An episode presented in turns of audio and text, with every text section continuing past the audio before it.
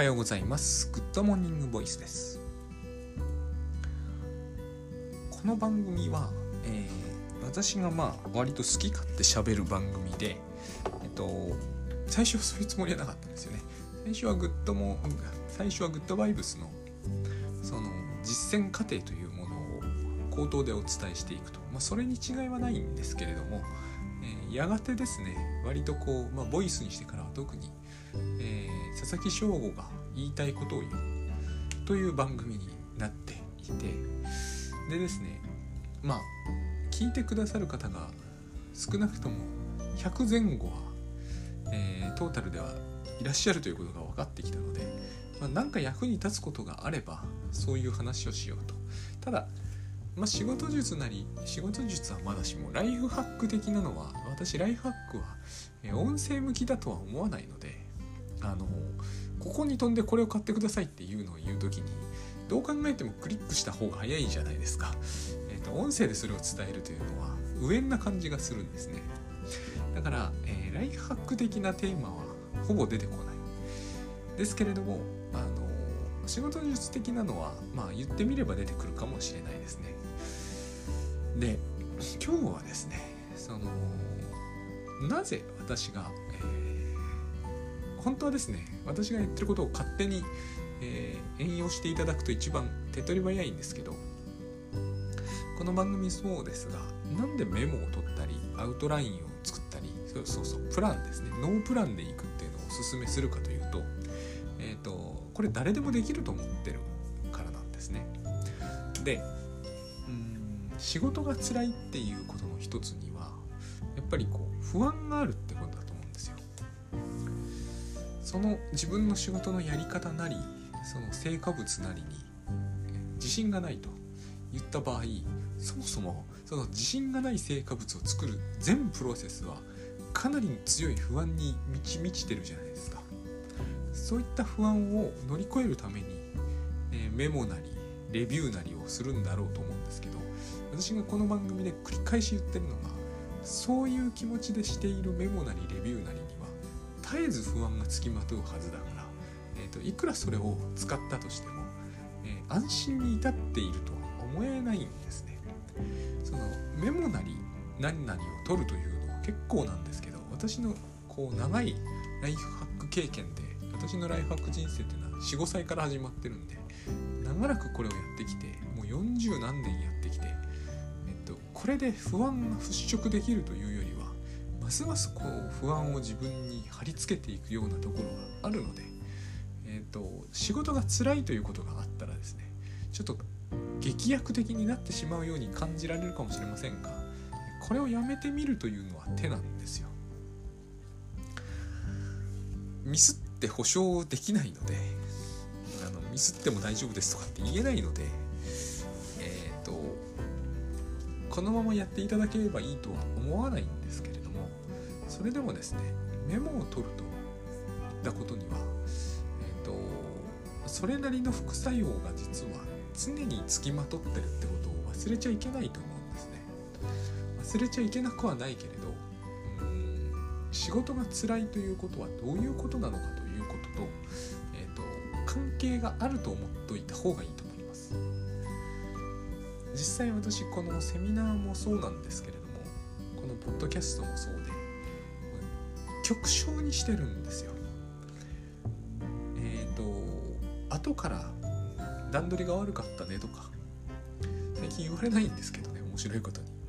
えー、そういうことを全く言われたことがないなんてことはないんですよ。グダグダだったとか私はそのそれを聞いた時すらあの反発するっていう気持ちの他にですね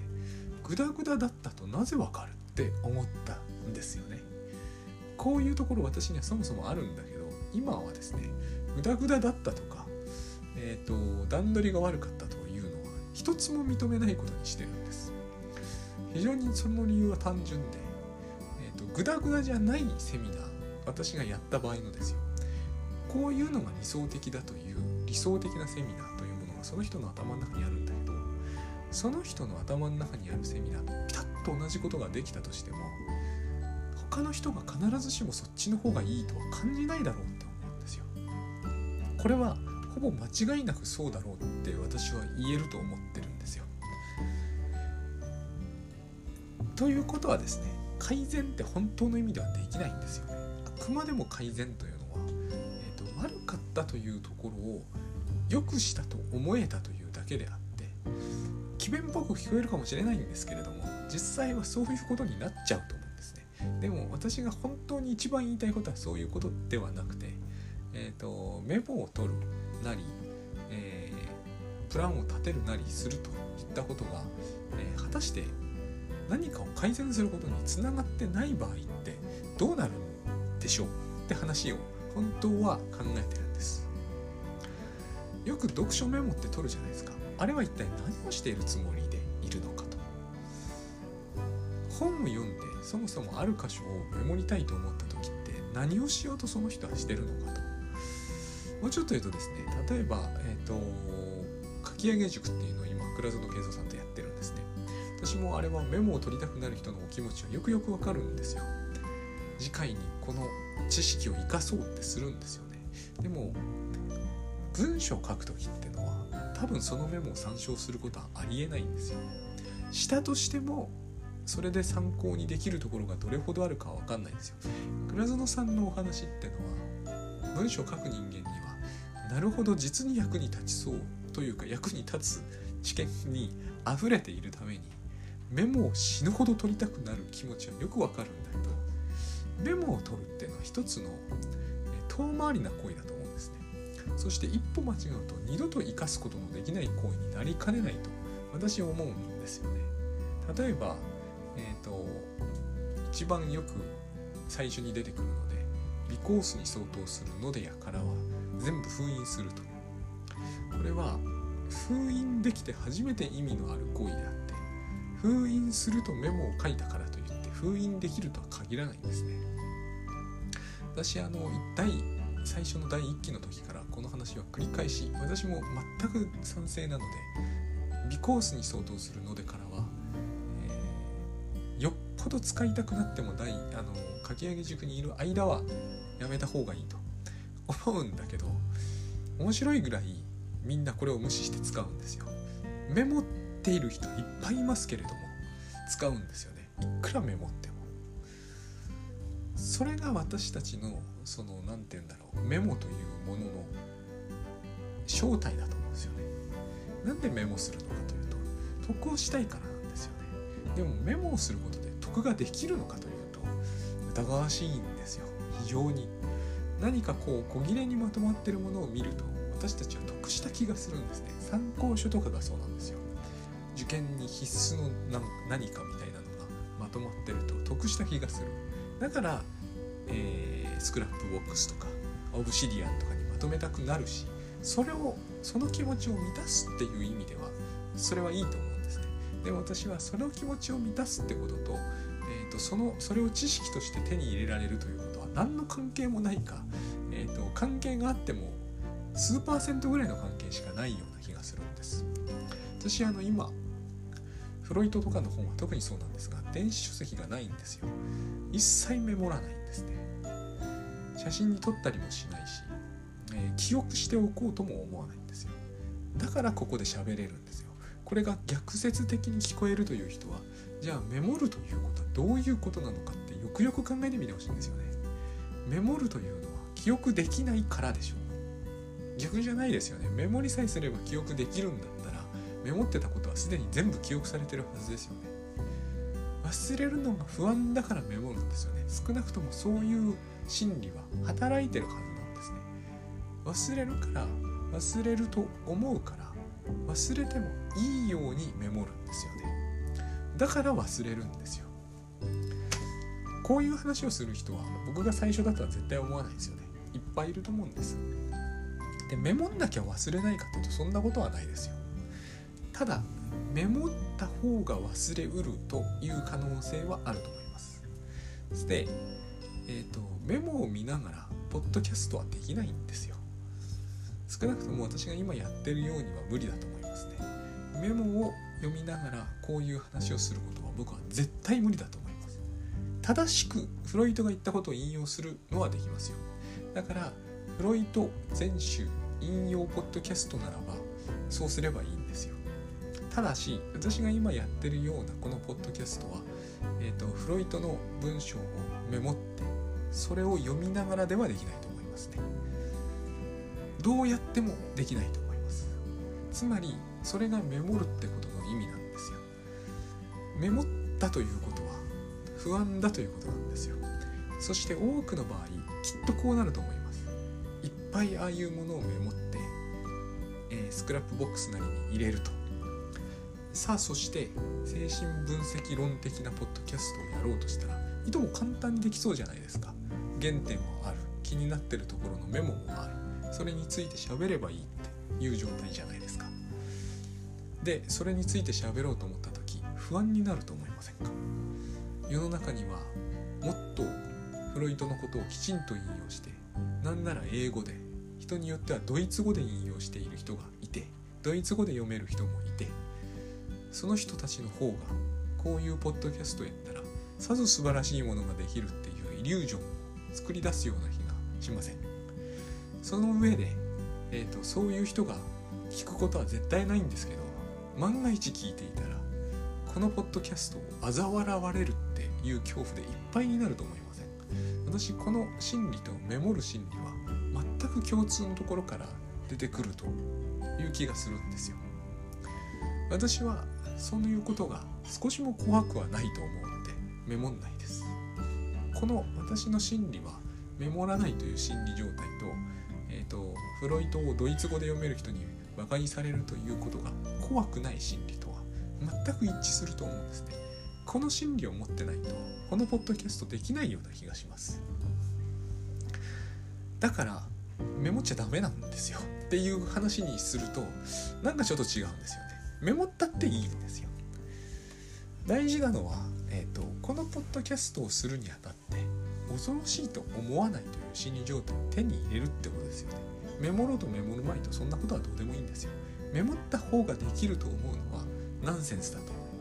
僕はメモった方ができないとは思いますけれどもメモってもできるぐらいじゃないとダメかなとは思います。だからメモったっていいんですよ。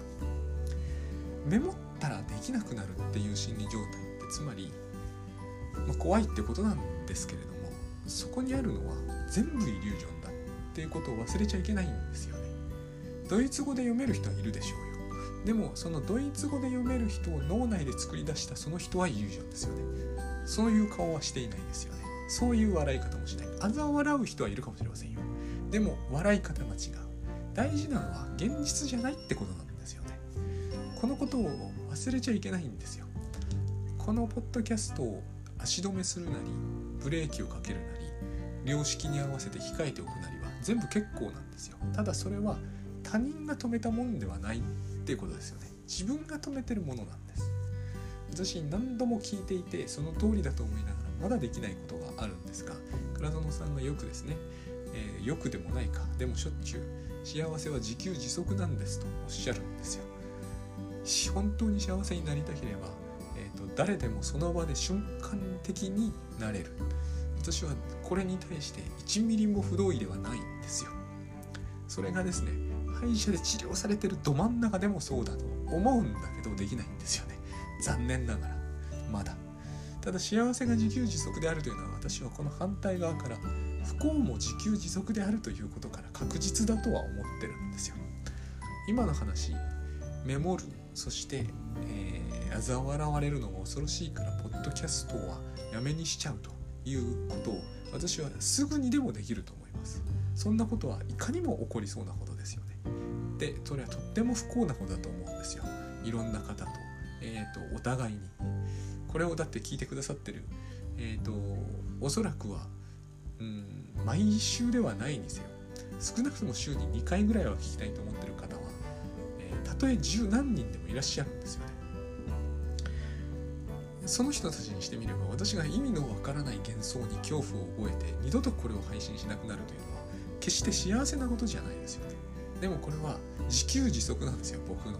すぐに作り出せるんです。二度とやれなくできますよね。たちまちのうちに。で、えー、フロイト全集を全部スクラップボックスに入れてからにしようとかって平気で考えられるんですよ。絶対そんなことは実現しないですよね。しかも多分スクラップボックスにフロイト全集を全部書いたら二度とこのポッドキャストはしないと思いますね。よくよくこのことについて、えーと、検討してみてほしいんですよね。なぜ社内プレゼンが怖いのか。どうして上司のダメ出しは嫌なのか。私は全部自給自足だと思うんですよね。私が今言った通りの通りのに近いイリュージョンを脳内で作り出せば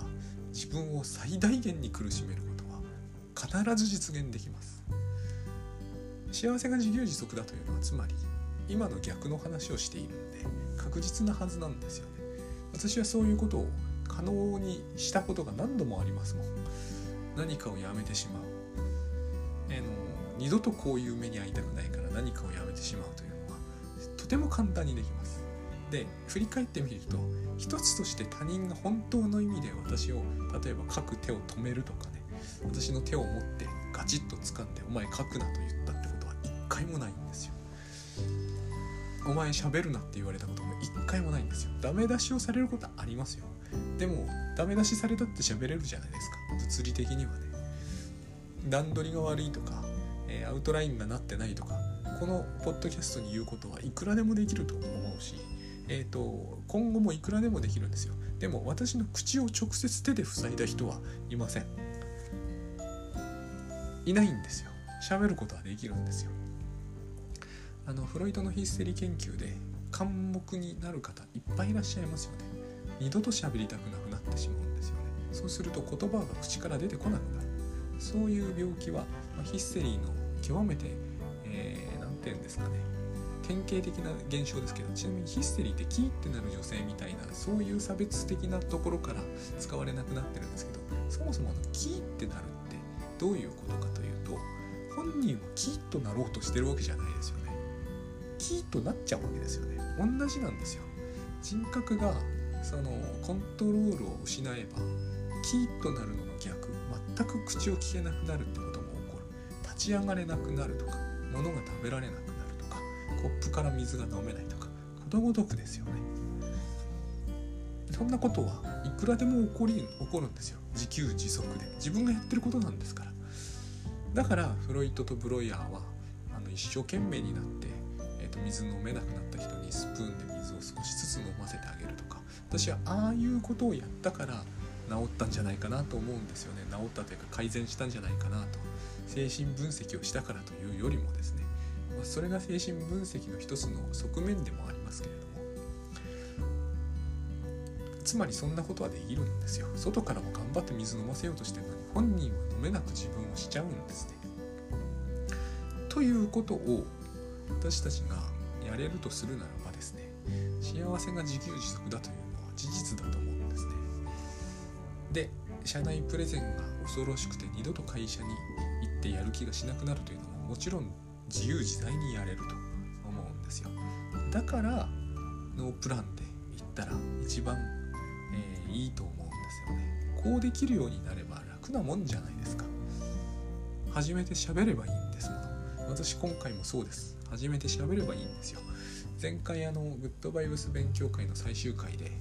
えっ、ー、とこれを買って聞いていただいたという方のほか、直接聞いていただいたという方からえーと、すごい良かったとか神回だったとか言われているんですけども僕はどんな風にやったかほぼ思い出せないんですね。これが大事なんだと僕は思ってるんです今は。良かろうと悪かろうとレビューなんてしないんですよ。あのー、これはグッドバイブスと少しずれるんですけど禅の弓道かな弓道にあるんですよ。ね、的に当たったとかえー、この弓を打ったのは良かったとか良くなかったとかで右往左往するのを二度としないようにしろと。これを最初の段階で口酸っぱく言われるんですよね。私たちは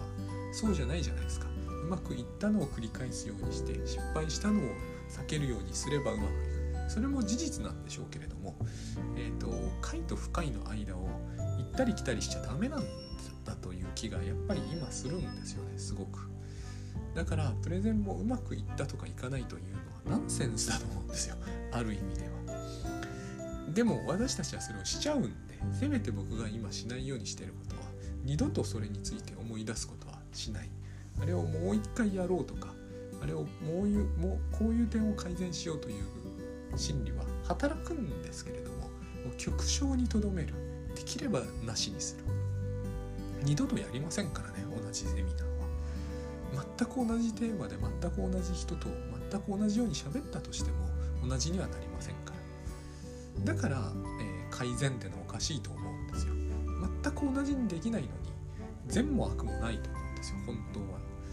善と悪って言ってる限り、えーと、それの全く同じコピーが作り出せるっていう意味になるはずなんだけどそんなことはできないのでやっぱり、えー、善も悪もないと思うんですよ。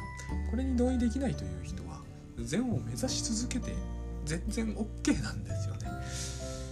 だってその2つに僕の中では違いはないわけですから本当のところ。こう思えればただある種の苦しみであえいでる人にしてみれば楽なものだと思うんですね。そしてきっと即座に次回からとはいかないまでもえっ、ー、とダメ出しが全く怖くなくなったらえっ、ー、とはるかにうまくできるようになると思うんです。実力が全く変わらなくても知識にいかなる変化もなくてもこれも実際には変化が起こるんでえ、ー、と何かを保証するわけにはいかないんですけれどもこの番組もそうです、えー、毎回毎回良くなってるとかは一切起こってないはずですが、えーと、でも喋るのは、えー、やるやればやるほど楽にはなっています。テーマが同じなのことはしょっちゅうですけど100%同じこと喋ったことは一度もありません。無理ですよね。そういうことをするのは。私あのこういう考え方っていうのはグッドバイブスの影響でももちろんあるんですけれども意外なところから意外な発見がありましてあの私は全然詳しくないんですけどね。笑っていいと思ってあるじゃないですか。あれやっていたタモリさんが、えーと、一度も自分の番組を振り返ったことも見たこともないってどっかで書かれてたんですよね。あれは非常に私には、えー、どちらかというとそれは参考程度の話でしかなくて、えー、なぜなら私いいと思って一度も頭から最後まで見たことは一度もないんですよ。いつもあのラーメン屋さんで見たり家にテレビなかったんでねあのラーメン屋さんで見たりしかし不思議だったんですよ。子供の頃小学生の頃だったと思います。ラーメン屋さんで見たのに全く同じ番組を、えー、ドコモサービスの派遣社員時代に見たんですよ。一体この番組ってどうなってんだろうと思いましてね。何何が楽しくて何が面白くてこんなに繰り返し繰り返し、えーと、この番組が永遠に永続して永遠ってことはないにせよこんなに長いこと続いているのかと思ったんだけどその間本人は一度も見返したり、えー、よくしようとしたことはないと。私これもつくづく考えるべきだと思うんですよねこういうのって。もし、えー、改善派の人がいるならば。改善って何なんだろうって思いません？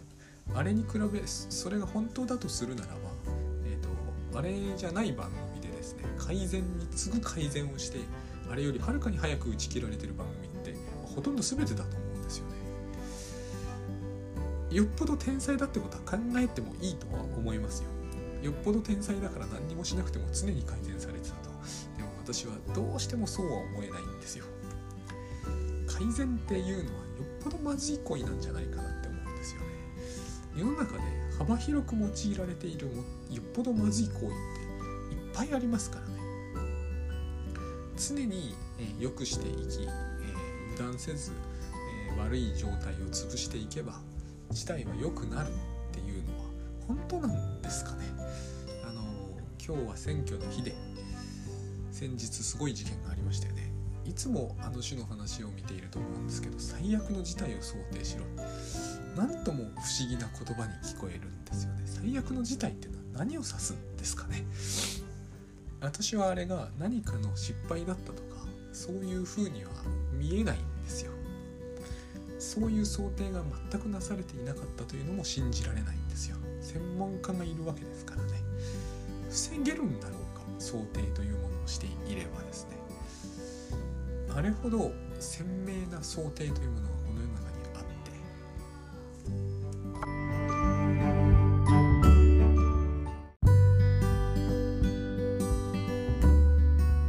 て。そうあれほどですね、えー、徹底したそれこそこう組織だったですね対策があってなおイメージされて最悪というものもこの世の中にあってでも何かそういうイメージではないことが現実なんですよね。こういう現実に対して PDCA っていうのは何とも言えないものを僕はもうすっかりまあ今後もずっとこう言われ続けるんだと思うんですよ。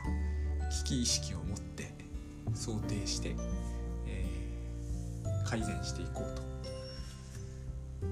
基本的にそれが適用されてる範囲がこんなにも広いんだけどうまくいってる範囲がどこにも見当たらないような気が私の確証バイアスかもしれませんけれどもするんですよねだからあの一度やってみたらいいと思うんですよメモを取らないプランを作らないレビューをしない全部ぶっつけ本番でやる倉園さんはそのこれが実は相当ハードルの高い試みだということを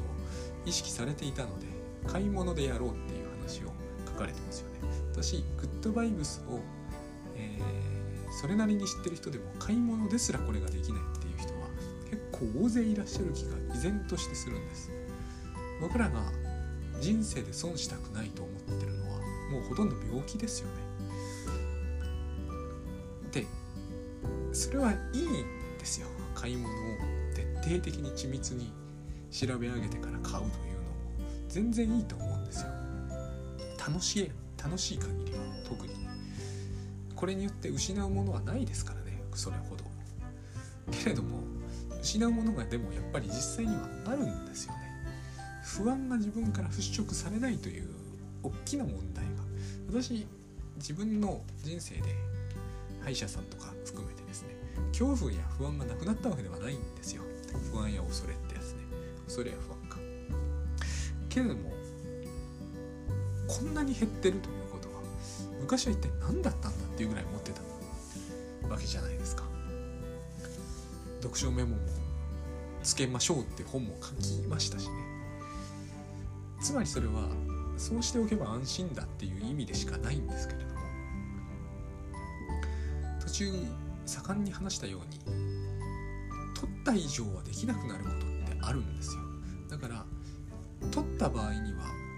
うんと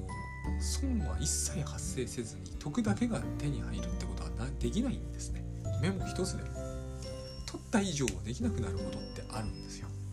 そういうことが最近ようやく分かってきたんですね。メモを取った以上は取らないのと同じ結果は得られないんですよ。これはあの